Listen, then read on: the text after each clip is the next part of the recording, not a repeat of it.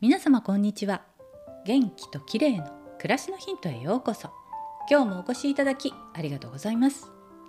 先日移動内視鏡検査を受けてきました。コロナもあって2年半ぶりくらいでちょっと間が空いてしまいました。皆さん胃の検査は受けていますでしょうか？胃の検査ってどれも辛いですよね。バリウム検査も昔は受けていましたがドロッとしたものを飲まされてゴロゴロと体を回転させられてここ数年は胃カメラ胃内視鏡検査を受けるようにしているんですがこれまた喉に管が入る瞬間は恐怖ですよね。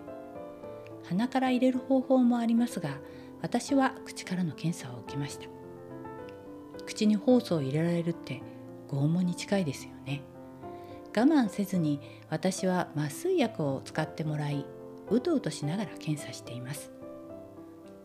胃カメラはリアルに粘膜の状況を画像で確認することができ胃だけでなく喉から食道胃十二指腸までをチェックすることができるので辛い思いをした甲斐が少しはありますよね。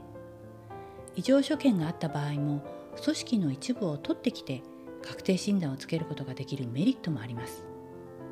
久しぶりということもあり前の晩はちょっと不安でしたが麻酔薬を使ったおかげでほとんど記憶がなくスムーズに検査は終了したようです。